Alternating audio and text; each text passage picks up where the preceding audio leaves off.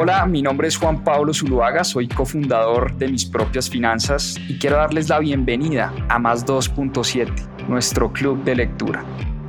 Durante 52 semanas leímos un libro todas las semanas y en este club de lectura van a encontrar la conversación de todo lo que aprendimos a través de la lectura. ¿Por qué más 2.7? En la región se leen menos de 2.7 libros al año y es una estadística que queremos combatir. Disfruten esta conversación y este aprendizaje que tuvimos a través de los libros. Bienvenidos. Bueno, muy bien. Estamos como todas las semanas en Club de Lectura Mis propias finanzas, leyendo un libro todas las semanas. El libro de hoy estoy seguro que les va a encantar. Es para mí el mejor libro que he leído sobre el tema del liderazgo y sobre el tema de las relaciones humanas. Hoy vamos a estar hablando de un clásico de Dale Carnegie, Cómo ganar amigos e influir sobre las personas. Un título bastante chistoso, me parece a mí.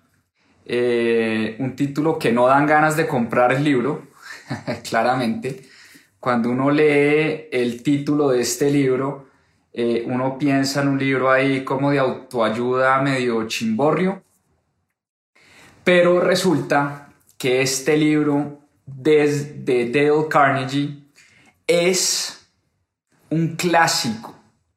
Y cuando hablo de un clásico, estoy hablando de un libro que escribió este señor, de acá de la foto, en 1936.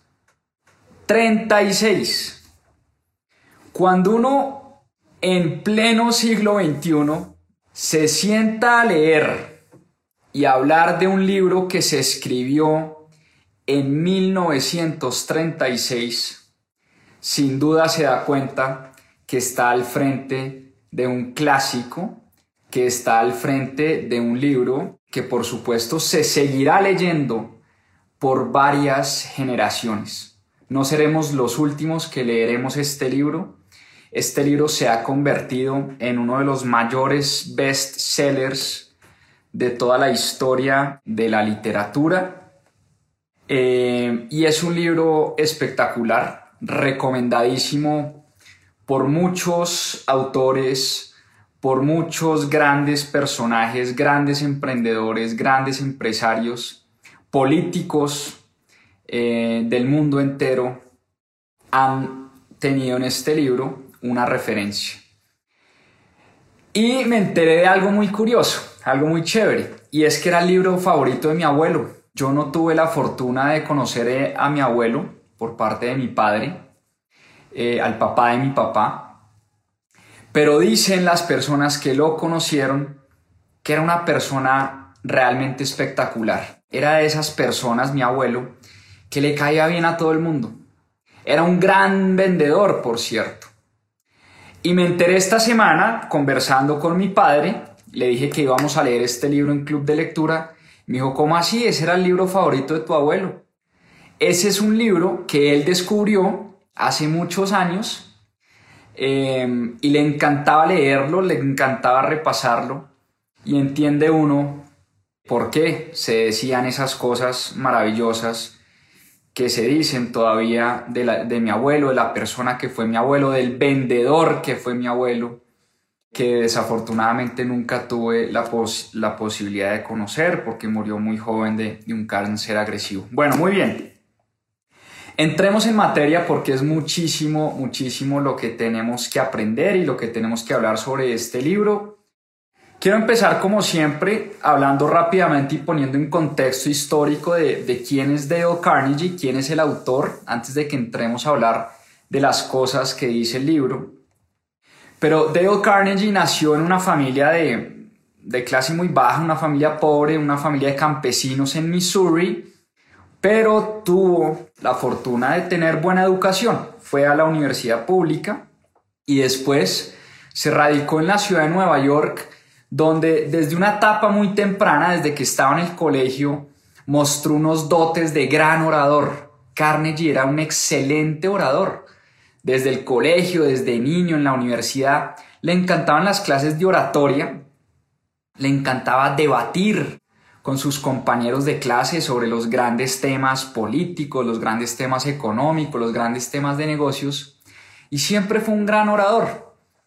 Tanto así que sus maestros de colegio, sus maestros de universidad, lo impulsaron a seguir perfeccionando este arte. Definitivamente el arte, la oratoria es un arte y Dale Carnegie ha sido, dicen los que lo conocieron, uno de los grandes oradores de la historia. Y Dale Carnegie resultó dando clases de oratoria, principalmente para empresarios y personas de negocios. Él decía, y de hecho hacía una crítica a la educación tradicional, le parecía muy curioso que por qué no enseñaban este tema de la oratoria y de los debates y de la manera como hablamos en público las personas, que eso no lo enseñaban en ninguna parte. Él lo aprendió porque de pronto nació con un don y fue perfeccionando y fue eh, tratando de aprender de sus grandes mentores. Pero se quiso, se quiso dedicar a eso, a, a enseñarle a empresarios y a enseñarle a personas de negocios hablar en público, hablarle a sus clientes, hablarle a sus proveedores y hablarle a su misma gente. Y este libro que escribió Carnegie, Cómo ganar amigos e influir sobre las personas, era un libro que pretendía suplementar sus cursos de oratoria. Es decir, él no escribió un libro pensando en que tenía pues las ideas y que quería convertirse en un bestseller eh, y en un autor de talla mundial. Para nada. Dale Carnegie nunca tuvo como objetivo convertirse en un gran autor. Simplemente él veía que este era un libro complemento a las clases de oratoria que él daba. Pero poco a poco, sus mismos clientes y sus mismos alumnos fueron regando el voz a voz y este libro se empezó a regar por el mundo entero. Y terminó en efecto, cosa que Dale Carnegie nunca eh, buscó, terminó convirtiéndose en un gran bestseller. Y como les digo, 1936, estamos hablando de la época entre guerras, unos años antes de que empezara la Segunda Guerra Mundial. Un libro que se escribió hace muchísimos, muchísimos años. Y aún hoy lo seguimos leyendo. Seguimos evaluando y seguimos estudiando las lecciones que nos dejó Dale Carnegie en este clásico. Y dice Dale Carnegie que es que el tema de las relaciones humanas y de los negocios son 15% habilidades técnicas, digamos conocimiento técnico de negocios, y 85%, eso es una cifra que me impactó bastante, 85% habilidades en lo que él llama la tecnología humana. Y la tecnología humana no es otra cosa que la capacidad de tratar con las personas. Carnegie es vehemente al decir que un gran empresario, una gran emprendedora, un gran político, la habilidad número uno que debe desarrollar es su capacidad para tratar y relacionarse con las personas. Y por eso Carnegie tuvo una obsesión, una obsesión en tratar de entender qué era lo que hacían los grandes personajes, por lo menos de la época, para haber llegado tan lejos y para haber sido tan exitosos y tan influyentes. Y Carnegie era un ávido lector y le encantaban las biografías y se dedicó a estudiar la vida de Julio César, de Thomas Alva Edison, de Theodore Roosevelt, de mm, Benjamin Franklin. Leyó como cinco o seis o siete biografías de Benjamin Franklin, incluida la autobiografía, la misma que escribió pues el mismo Benjamin Franklin, el padre fundador de Estados Unidos. y empezó a tratar de descifrar cómo estas personas habían logrado dominar el arte de tratar con su gente, de tratar con sus ejércitos, de tratar con sus adversarios, de tratar con sus clientes, de tratar con sus proveedores, en fin. Y dice Carnegie que el gran objetivo de la educación, o por lo menos la educación que él trataba de transmitir, es la aplicación de los conceptos, no el conocimiento. Y esto me recuerda a una frase de Tony Robbins que dice que el conocimiento no es poder, que es una frase que oímos todo el tiempo, el conocimiento es poder, el conocimiento es poder, el conocimiento es poder. Dice Tony Robbins que el conocimiento no es poder, sino es el conocimiento aplicado lo que realmente se vuelve poderoso. Y por eso este es un libro de mucha acción. Este es un libro de mucha práctica. Y en palabras de Carnegie, solo el conocimiento que se practica es el conocimiento que persiste en nuestro espíritu. Entonces, quiero que saquen una hojita y un esfero porque son muchas las estrategias concretas y puntuales que nos entrega Dale Carnegie y yo voy a tratar de hacer un listado de muchas de ellas, aunque por supuesto es imposible nombrarlas todas, pero trataré de hacer como un listado de, de las que más me llamaron la atención y cómo nosotros podemos actuar sobre estas estrategias que nos entrega Carnegie en su libro. Primero, primera parte del libro, tres técnicas para tratar con el prójimo. Tomen nota. Técnica número uno para tratar con el prójimo. No critique, no condene, no se queje. Repito, no critique, no condene, no se queje.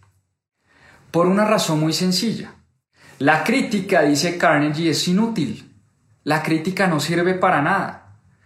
Porque pone a la otra persona siempre a la defensiva. Y esto es algo que todos podemos dar fe de ello. Cada vez que nosotros criticamos a alguien, lo primero que recibimos es un contraataque.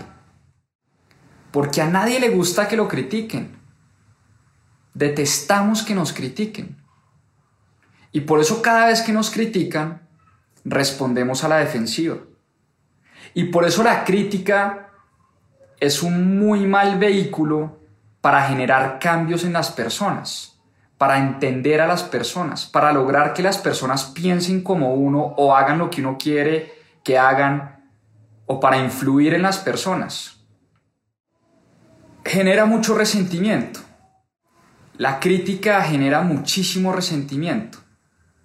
Cuando uno se dedica a criticar, a condenar, a quejarse del prójimo, lo único que recibe a cambio es lo mismo es crítica, resentimiento, odio.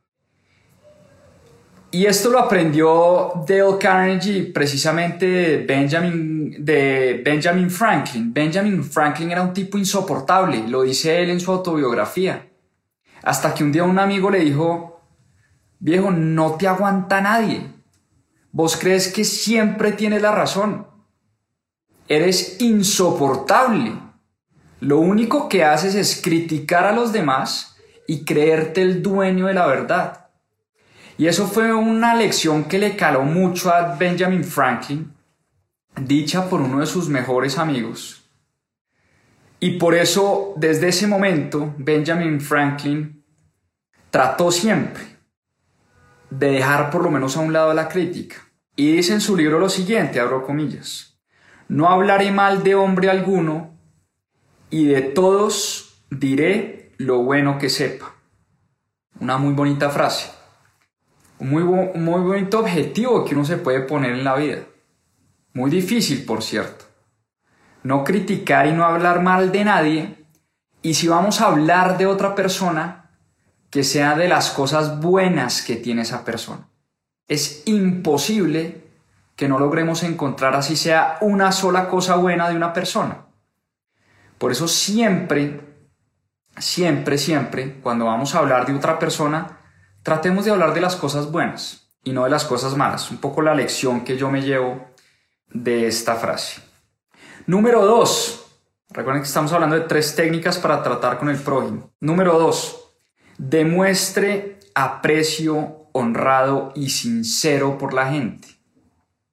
Y como decía el gran filósofo John Dewey, decía, mire, el deseo más grande que tiene el ser humano es precisamente el deseo de ser grande y sentirse importante.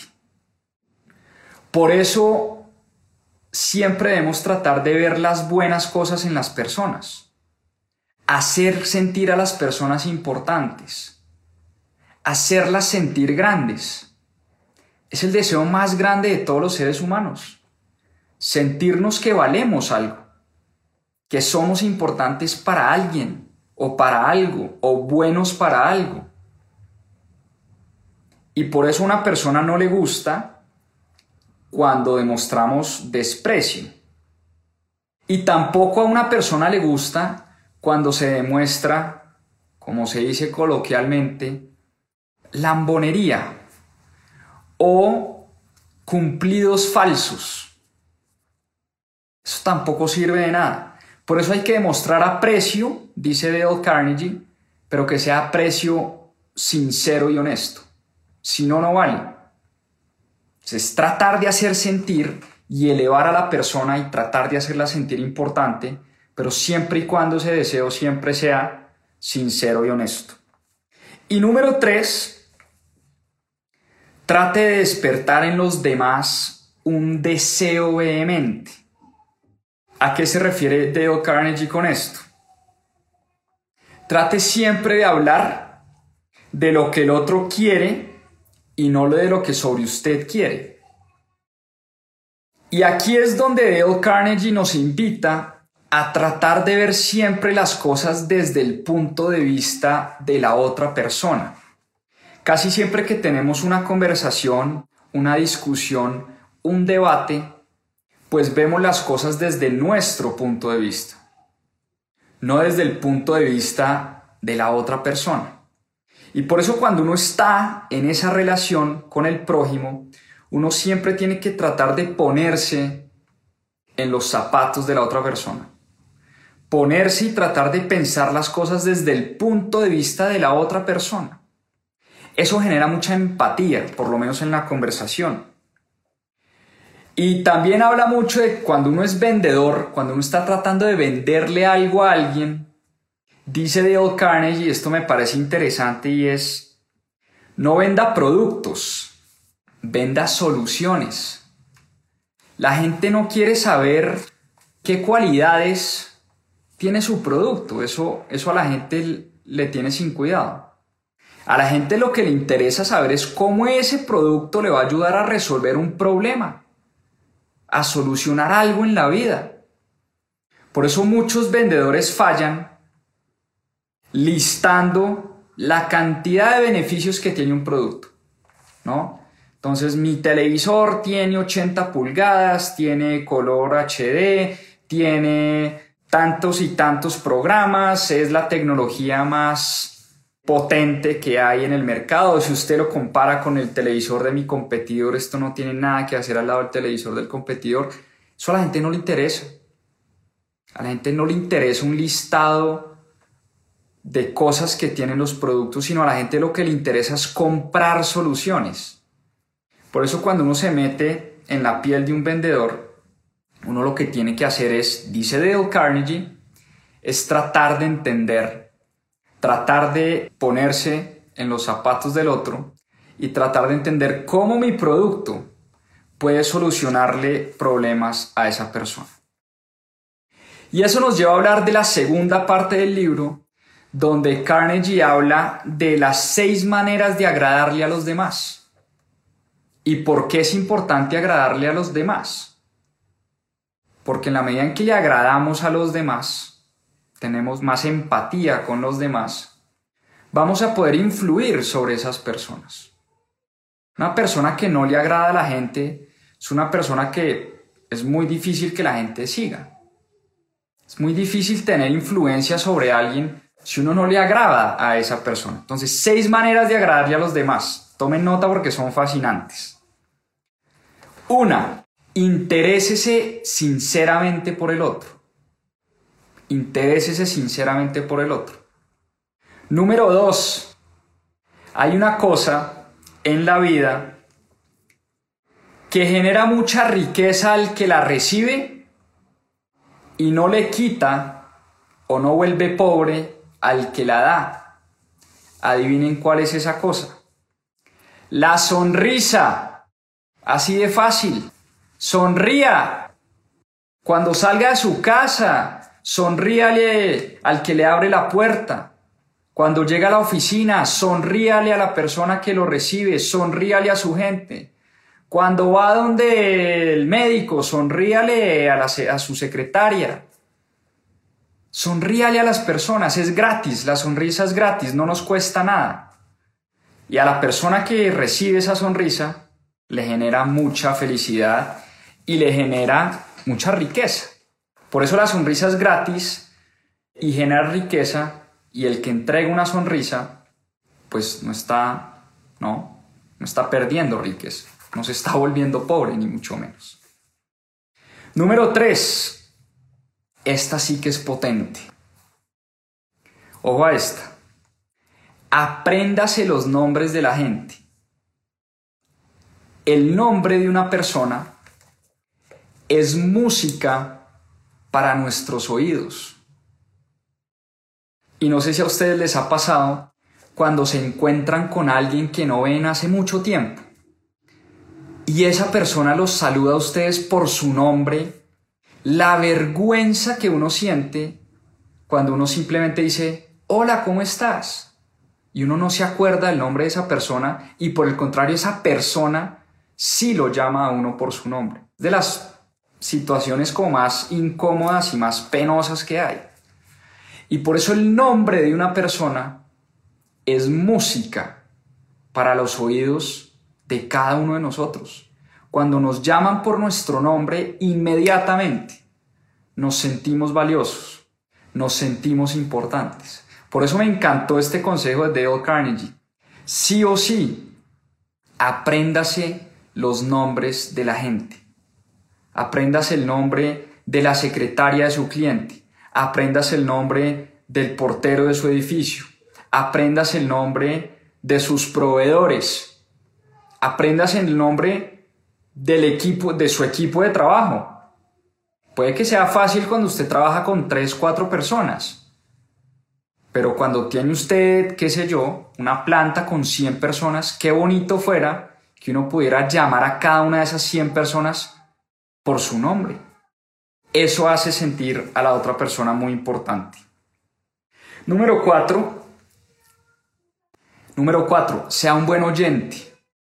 Es mucho más importante oír que hablar y dar opiniones. Por eso, al revés, cuando uno se sienta con alguien a hablar, uno tiene que es tratar de que la persona hable en vez de uno sentarse a hablar. Siéntese a oír a la persona y demuéstrele que usted está interesado por las cosas que esa persona dice tiene mucho que ver con la número 5. Hable siempre de lo que le interesa a los demás. Siempre de lo que le interesa a los demás. Y hay personas que son muy hábiles en entender lo que le gusta a la otra persona y hablar de eso. Cuando uno se sienta con, no sé, con, con un futbolista, pues háblele de fútbol porque es lo que le interesa a la otra persona. Pero no te sentes con un futbolista a hablarle de política cuando sabes que a la otra persona no le interesa hablar de política. Por más de que yo quiera hablar de política con alguien, pues tengo que tratar de entender a mi interlocutor y saber qué tipo de temas son los que le tengo que tocar. Y la número seis es precisamente eso, haga que la otra persona se sienta importante y hágalo sinceramente. ¿Y cómo hace uno? Es como el resultado de las 4 y las 5. Uno hace que la otra persona se sienta importante primero escuchándola mucho, dejándola hablar, Y segundo, eh, hablándole también de lo que le interesa a esa persona. De esa manera usted lo único que está haciendo es haciendo que la otra persona se vuelva importante. Eso, es clave a la hora de agradarle a los demás. Ahí tienen las seis maneras de agradarle a los demás. Y como decía Emerson, abro comillas, todos los hombres que encuentro son superiores a mí en algún sentido. Y en tal sentido puedo aprender de todos los hombres. Me encantó esa frase. En otras palabras está diciendo, siempre, siempre, siempre, por más de que nos sintamos más que otra persona, siempre hay algo que le podemos aprender a esa otra persona. Siempre, siéntense a pensar, uno siempre puede aprender algo de la otra persona. Y por eso decía Emerson, en ese sentido, voy a tratar de extraer eso que puedo aprender de la otra persona. ¿Listo? Y esto nos lleva a hablar de las 12 maneras, tercera parte del libro, 12 maneras que uno puede hacer para que las personas piensen como uno. Literalmente así se titula la tercera parte del libro. 12 maneras para que la gente piense como usted. Y esa parte del libro empieza con una historia de Dale Carnegie, que fue invitado a una cena donde unos personajes bastante importantes, unos empresarios que eran clientes suyos, y Carnegie estaba comiendo, pues estaban ahí cenando unos empresarios y con el profesor Dale Carnegie. Eh, y uno de los empresarios se echó una frase y dijo que la frase la había leído en la Biblia. Y Dale Carnegie dijo, oiga, eh, qué pena, señor, esa frase no es de la Biblia. Esa frase la escribió Shakespeare en su obra Hamlet. Entonces el empresario de una vez se sintió atacado y dijo, no, claro que no, eso no lo escribió Shakespeare, eso está en la Biblia.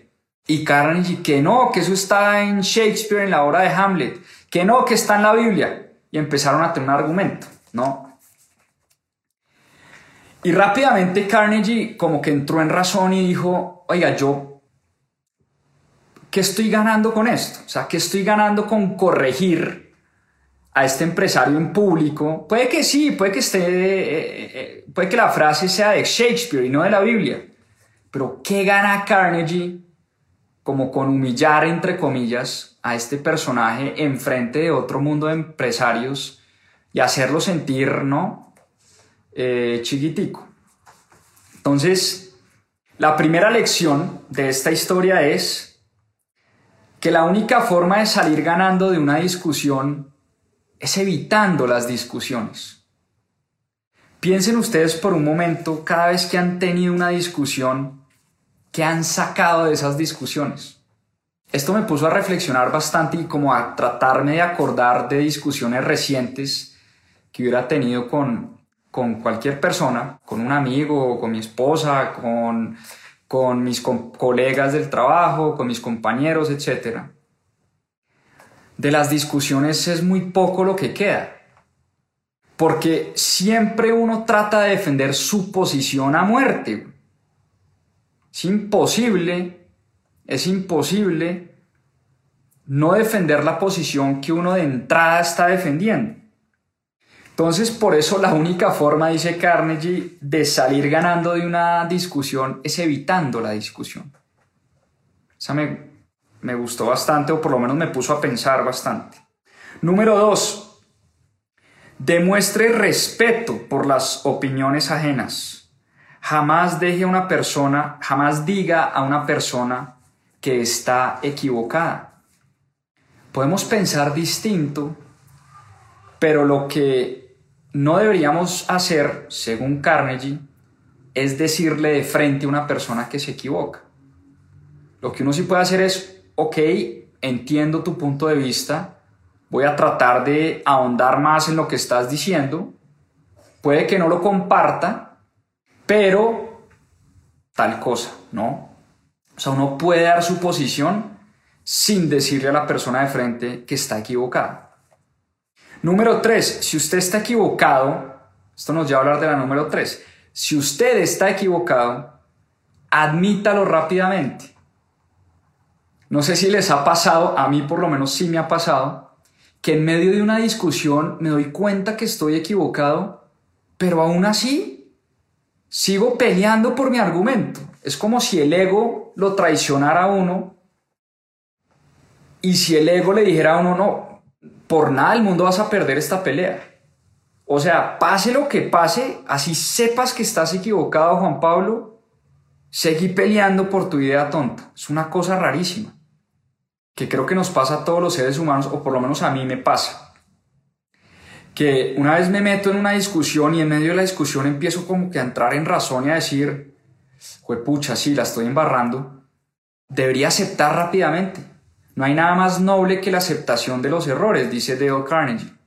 Nadie lo va a juzgar a usted por aceptar un error, por aceptar que está equivocado. En cambio al terco, que siempre cree que tiene la razón, esa persona sí le empieza a caer mal a todo el mundo.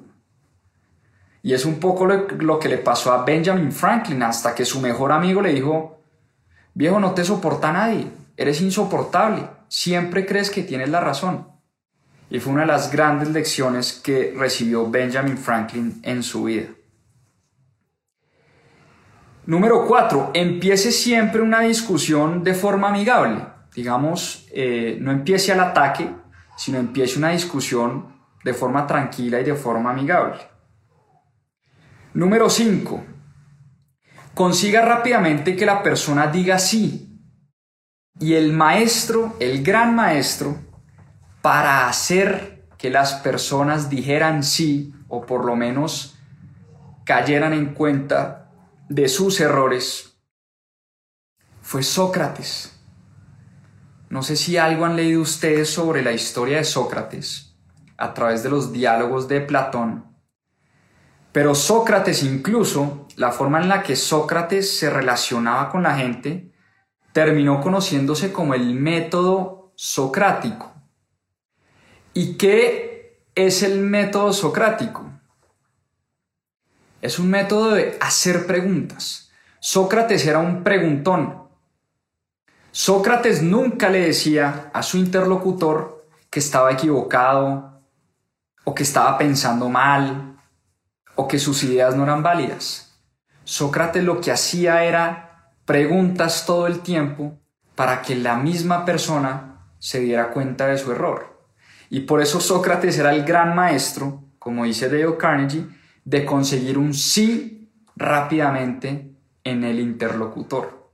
Entonces, cada vez que empiecen una discusión con alguien una conversación con alguien, acuérdense de Sócrates y hagan menos juzgamientos y muchas más preguntas, ¿no? Número 6, un poco ya hablamos de esto, permita que la otra persona hable más. O sea, escuche y permita que la otra persona sea la que hable. Número 7, permita que la otra persona sienta que la idea es de ella. Número 8, trate honradamente de ver las cosas desde el punto de vista de la otra persona. Volvemos a lo mismo. ¿Cómo hacer que una persona piense como usted? Trate por un momento de meterse en los zapatos de la otra persona y de tratar de entender el punto de vista de la otra persona. Número 9. Muestre simpatía por las ideas y los deseos de la otra persona, que era un poco lo que hablábamos ahora.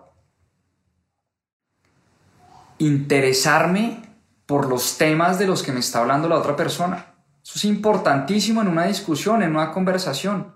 Interesarse siempre y genuinamente y honestamente y sinceramente por lo que me está hablando el prójimo. Número 10. Apele a los motivos más nobles. Esta me gustó bastante. ¿Y a qué se refiere Dale Carnegie con apelar a los motivos más nobles? Voy a poner un ejemplo. Cuando usted es un empresario y usted sale donde un cliente a cobrar una cartera una factura que le debe hace mucho tiempo ese cliente, usted tiene como dos opciones. Y hay gente que, claro, uno se, se, estresa y se desespera naturalmente cuando el cliente no paga y pasa una semana y el cliente no paga y pasa un mes y el cliente no paga y pasan tres meses y el cliente no paga y pasan seis meses y el cliente todavía no ha pagado. Uno tiene como, como dos opciones. La primera es llamar a emberracado al cliente y decirle, le voy a meter abogado, usted es un ladrón, usted acaso es que se va a robar mi plata o qué. Entonces de entrada, entrar pisando callos. O la segunda, que es la recomendación de Dale Carnegie, es apele a los motivos más nobles. Si usted le dice a ese cliente que le debe plata hace muchos meses, yo sé que usted es una persona de palabra usted está apelando a esos motivos nobles del ser humano. A nadie le gusta quedar mal cuando a uno le acaban de decir que uno es una persona de palabra. Entonces es muy distinto decirle a un cliente, oiga, yo sé que usted está en una situación difícil, pero yo sé que usted es una persona de palabra y yo confío en que usted me va a cumplir porque usted es una persona honesta. De entrada, de entrada le estás diciendo, o de entrada estás apelando a los valores más profundos y a los valores más íntimos y a los valores más nobles de esa persona. O cuando uno acaba de firmar un contrato con alguien y uno le dice a esa persona, pongo otro ejemplo, y uno le dice a esa persona, puedo firmar este contrato porque es lo que se debe hacer, pero yo no necesitaría firmar un contrato con usted porque yo creo es en su palabra. Eso, dice Dale Carnegie, es una frase absolutamente poderosa, porque a los seres humanos no nos gusta que apelen a nuestros motivos más nobles y uno quedar mal por esos motivos, ¿no? Número 11. Dramatizar las ideas. No es lo mismo escribir las ideas, hablar de las ideas o ponerles un poquito de drama a las ideas. Una recomendación de Dale Carnegie. Y número 12, esta es bien chévere, lance con mucho tacto un reto amable.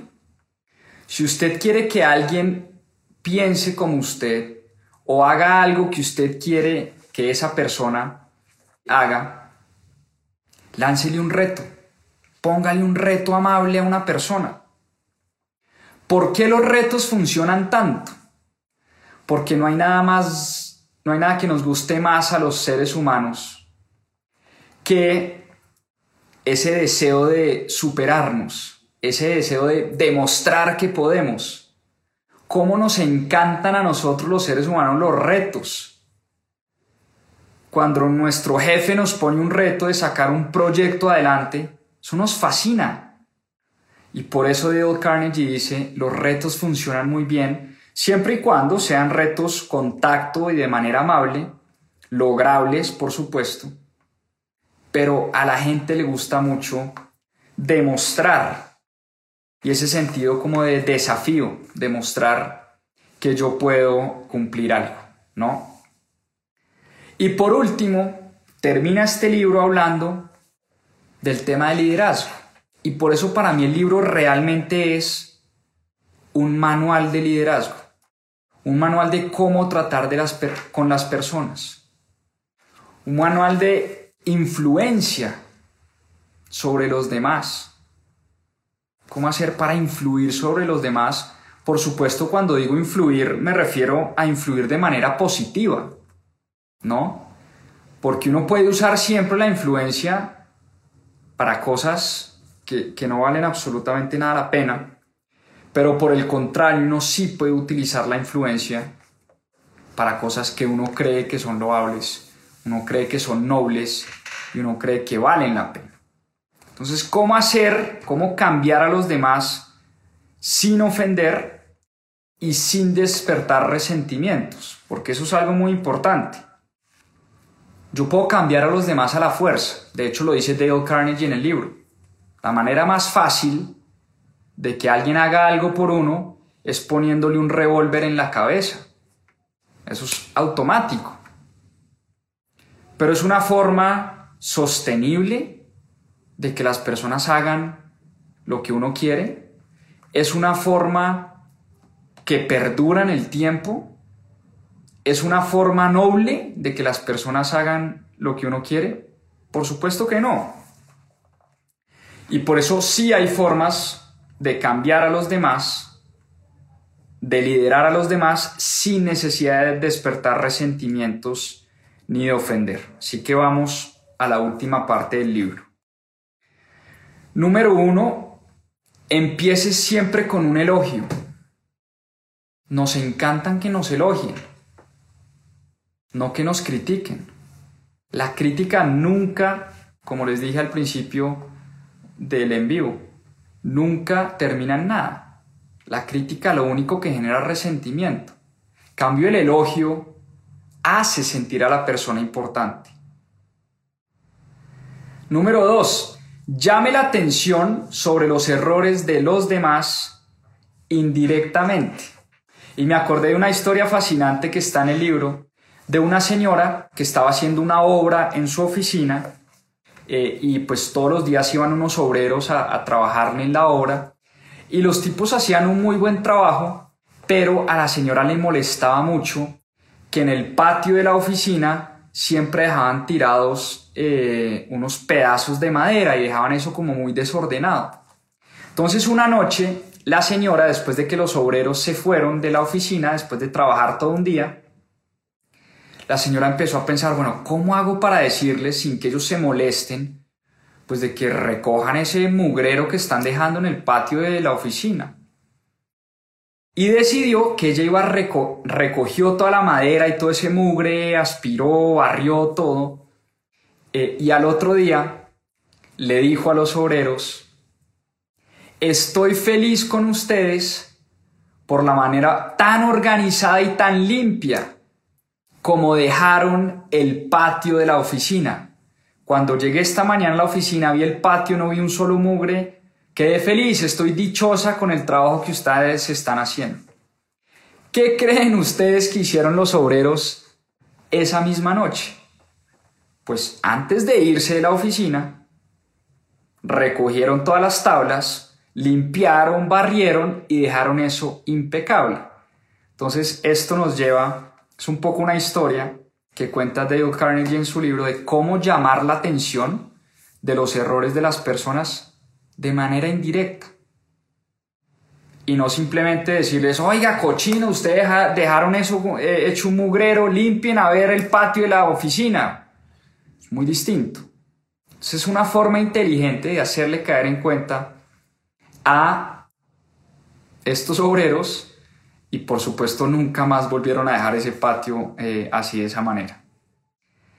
Número 3. Hable de sus propios errores antes de criticar a los demás. Esto nos gusta mucho. Eh, nos gusta mucho oírlo cuando una persona que nos va a criticar, que nos va a hacer una crítica constructiva, habla de sus errores primero. Y cuando uno dice, oiga, mire, yo anteriormente, no sé, pongamos cualquier ejemplo, yo era pésimo para eh, escribir, yo no sabía escribir, yo mandaba un correo sin pensar realmente en las palabras que estaba poniendo en ese correo. Y una de las cosas que aprendí es que las personas se fijan en los pequeños detalles. Es una especie como de recomendación aceptando que uno también en el pasado se ha equivocado antes de lanzar una crítica. Número 4. Es un poco método, método socrático. Haga preguntas en vez de dar órdenes. Esta es poderosísima. En vez de dar una orden, empiece a hacer preguntas. Si usted es un líder que maneja un equipo de ventas, en vez de decirle a su equipo de ventas o a su vendedor, Oiga, ¿usted por qué no ha salido a visitar los clientes? Me hace el favor y sale mañana a visitar 10 clientes. Eso es una orden. Y pues sí, el vendedor de pronto con, con cara de regañado y, pues ahí de malas pulgas sale y visita a los 10 clientes. Pero muy distinto es si uno se sienta con el vendedor a hacerle preguntas, a decirle, venga, ¿cómo van las ventas este mes? No, pues regular, voy cumpliendo el 80% del presupuesto. ¿Qué cree usted que le ha faltado? No, pues es que el cliente no me está comprando por precio. ¿Usted ha visitado cuántos clientes este, este mes? No, pues de los 100 clientes que tengo he visitado 50. ¿No cree usted que si visita a los 100 clientes le puede ir mucho mejor y llegar al 100% de cumplimiento del presupuesto? Se empieza uno a hacer preguntas en vez de dar una orden tajante. Dice Dale Carnegie que eso es bastante efectivo, mucho más efectivo. Número 5. Permita que la otra persona salve su prestigio. Esta es, importante. A nadie le gusta pues que lo por debajen en público, ¿no? Eh, y siempre hay que darle una oportunidad a la persona de explicar sus errores, de salvar su prestigio. Siempre, siempre, siempre. Número 6. Sea muy generoso en sus elogios muy generoso en sus elogios. Bien importante.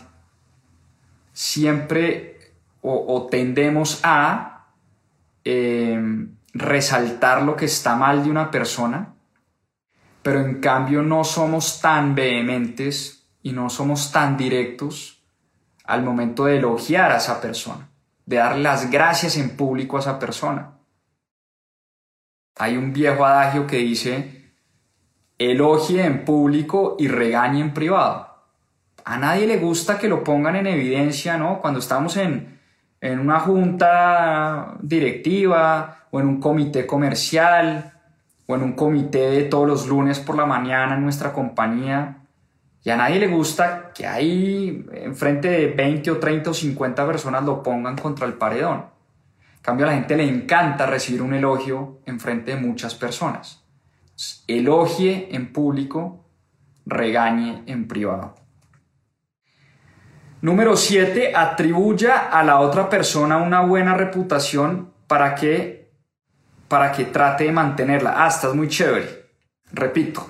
Atribuya a la otra persona una buena reputación para que se esfuerce en mantenerla. Y les doy el ejemplo. Si a ustedes les dicen, o si a mí me dicen, por ejemplo, si yo llego a una compañía y soy nuevo en esa compañía, y lo primero que mi gente, mi jefe me dice es, oiga Juan Pablo, me han hablado muy bien de usted y me han dicho que usted es un gran líder. Entonces, de entrada, mi jefe me está atribuyendo una gran reputación.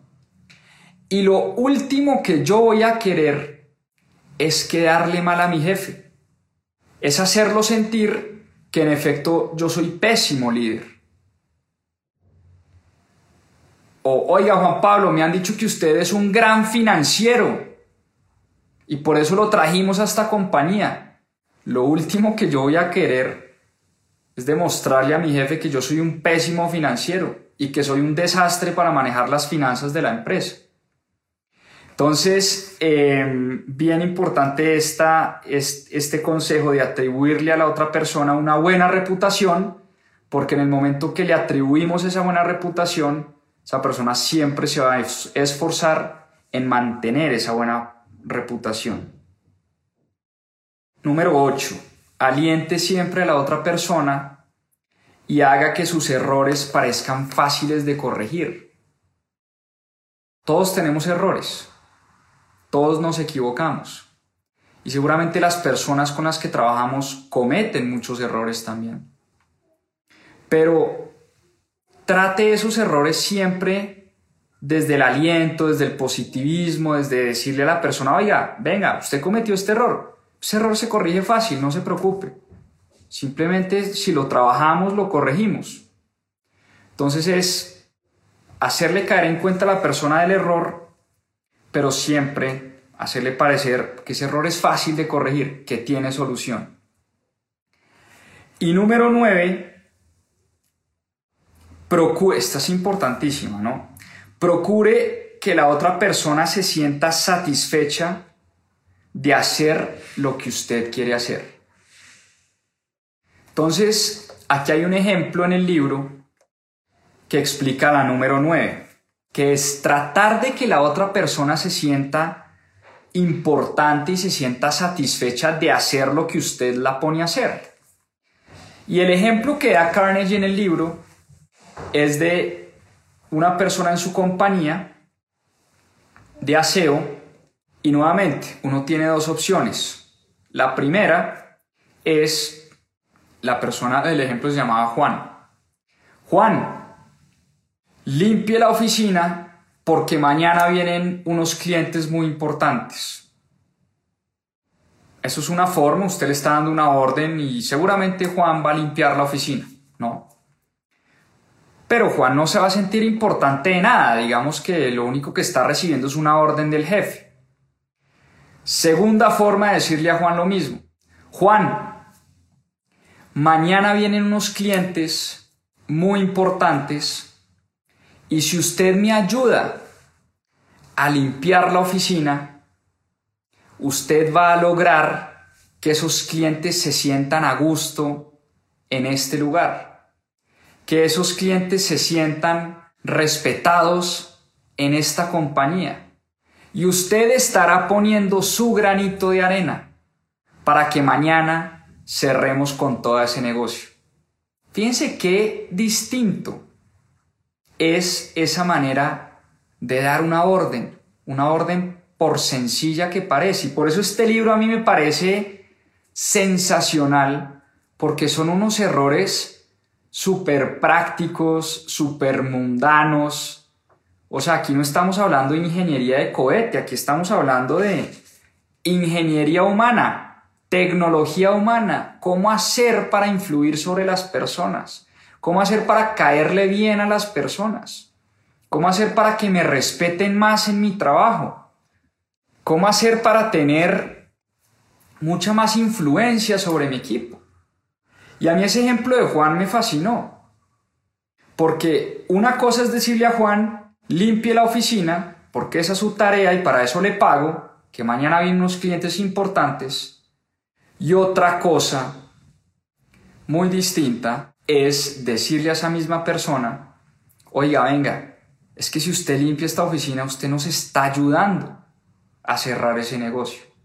Y en la medida en que cerremos este negocio, esta empresa va a poder salir adelante. La medida en que esta empresa salga adelante y a nosotros nos vaya bien, usted también le va a ir bien. Entonces, es hacer a las personas importantes, es darle sentido de propósito a todos los trabajadores y a todos los empleados de nuestra compañía o de nuestro grupo de trabajo, o nuestro grupo de oración, o de nuestro grupo de club de lectura, qué sé yo, no, necesariamente estamos hablando de una empresa. Y me acordé de una historia fascinante que es una anécdota que en algún momento leí en un libro, hablando del propósito, el propósito elevado en las organizaciones y en las compañías. Y para mí es la, la historia más fascinante que he leído sobre propósito en una empresa y es, en algún momento, el presidente John F. Kennedy, por allá en los años 60, cuando estaba luchando contra la Unión Soviética por la conquista del espacio. Recordemos que esto para Estados Unidos era una obsesión, conquistar primero el espacio antes que la Unión Soviética lo hiciera. Y John F. Kennedy, dice la historia, llegó a las oficinas de la NASA. Y estando en la NASA, entró al baño y había un personaje, ¿no? Limpiando el baño. Y el presidente John F. Kennedy lo saluda, le dice, buenas tardes, señor, ¿cómo está? Mucho gusto, mi nombre es John F. Kennedy, soy el presidente de Estados Unidos. Cuénteme, ¿usted quién es y qué hace? Y el señor le dice, señor presidente, es un gusto saludarlo. Yo soy Pepito Pérez, no me acuerdo el nombre, yo soy Pepito Pérez y estoy y hago parte del equipo que está tratando de poner a un hombre en la luna. Para mí esa es de las historias más increíbles que yo he leído sobre propósito organizacional. No tengo ni idea si la historia es verídica o no, pero de todas maneras es lindísima. Una persona que limpiando un baño le dice al presidente John F. Kennedy, Señor presidente, yo hago parte del equipo que está tratando de poner a un hombre en la luna, el que limpiaba los baños de la NASA. Eso es tener propósito en las organizaciones. Y es un poco el mensaje final de Dale Carnegie, y es procure que las otras personas se sientan satisfechas, sientan el mismo sentido de propósito que usted tiene. Es la mejor manera de influir sobre los demás. Y por eso el libro termina con una carta de uno de sus grandes amigos y dice, Lowell Thomas se llama el que escribe esta carta, dice sobre Dale Carnegie lo siguiente, les voy a leer el último párrafo de la carta. Dice, el profesor William James de la Universidad de Harvard solía decir que la persona común solo desarrolla el 10% de su capacidad mental latente. Dale Carnegie, al ayudar a los hombres y a las mujeres de negocios a desarrollar sus posibilidades latentes, ha creado uno de los movimientos más significativos en la historia de la educación de los adultos. Lowell Thomas, 1936. Yo estoy de acuerdo con Thomas. Dale Carnegie, al escribir este libro, creó una verdadera revolución en la educación. Revolución por lo menos en la forma como entendemos el trato con los demás seres humanos. Y por eso mi invitación, porque en esta hora larga y ya se nos acabó el tiempo, por supuesto que es imposible resumirles todos los grandes apartes y las grandes lecciones que hay en este libro, traté de resumirles muchas de ellas, pero mi invitación es a que lo compren, a que lo lean, a que lo relean, a que lo tengan en su mesa de noche, porque es un clásico de cómo relacionarse con la gente. Y en la medida en que aprendemos a relacionarnos con la gente, pues nos va a ir mucho mejor en los negocios, en el deporte, en nuestras actividades, en la universidad, en el colegio, en cualquier parte, ¿no? Entonces, nada, nombre del libro, Cómo ganar amigos e influir sobre las personas, autor Dale Carnegie. Muchísimas gracias. Así que un abrazo. Chao, chao, que descansen. Muchas gracias por acompañarnos en este capítulo de Más 2.7. Acá les dejo unos adelantos de lo que se viene en nuestro próximo episodio. A seguir aprendiendo. Cómo ganar más, cómo tener más tiempo libre, cómo ser más productivos. La semana laboral de cuatro horas de Tim Ferriss, que trabaja cuando quiere, pero hace el trabajo. Consejos puntuales de productividad que nos da Tim Ferriss